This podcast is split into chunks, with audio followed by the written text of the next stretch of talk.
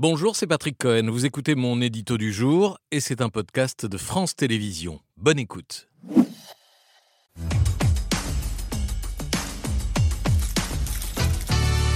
Un édito politique aujourd'hui. Hier, à l'Assemblée nationale, le diable a changé de camp. Oui, en deux images qui vont rester, qui à coup sûr marqueront le paysage politique français de l'après 7 octobre. La première, c'est celle de l'insoumise Mathilde Panot, bredouillant une non-réponse à la question simple de savoir si le Hamas doit être considéré comme un mouvement terroriste.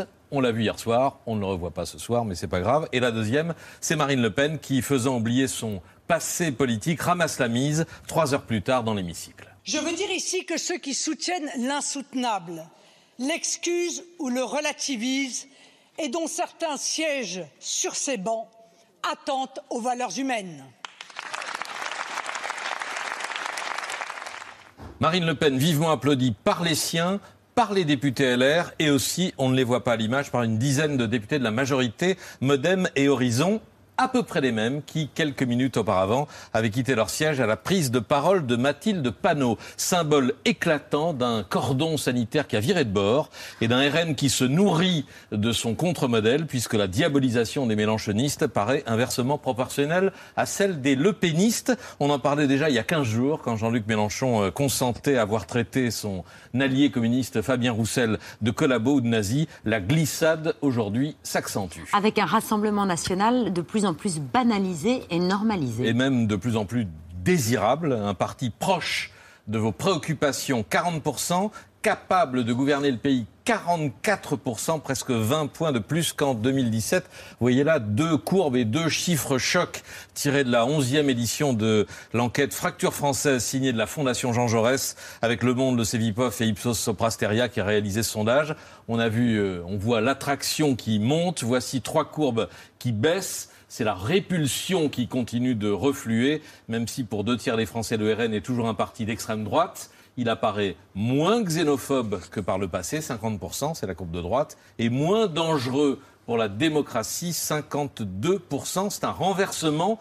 LFI est désormais considéré comme plus dangereux que le RN. Les deux partis se sont croisés dans l'escalier. Tout cela combiné avec l'humeur du pays, mesuré dans cette enquête, ressentiment, colère, défiance et même doute à l'égard de la démocratie, avec plus d'un tiers des sondés qui pensent qu'on pourrait essayer autre chose. Mais quoi Vous voyez, c'est la courbe orange en bas, que d'autres systèmes seraient aussi bons. Opinion d'ailleurs partagée par la moitié des électeurs RN.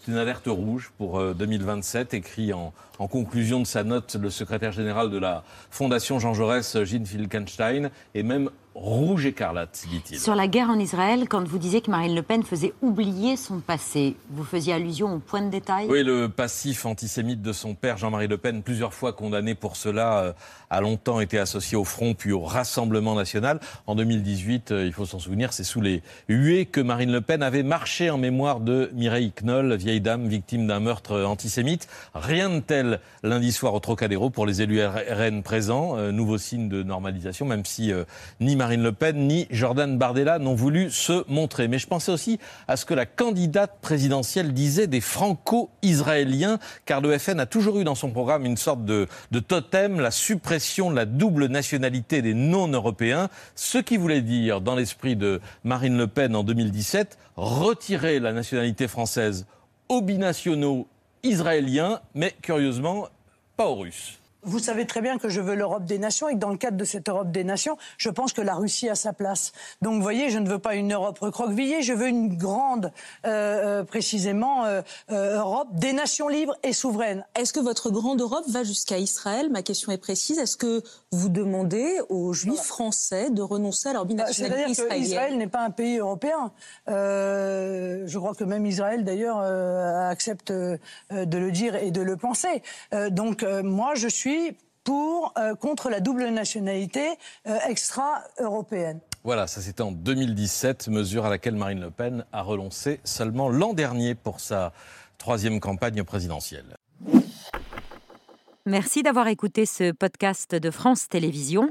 Pour ne rien rater de C'est à vous en audio, vous pouvez vous abonner à tous nos podcasts sur votre plateforme d'écoute favorite dans la rubrique C'est à vous et en vidéo, le replay bien sûr, c'est sur France.tv.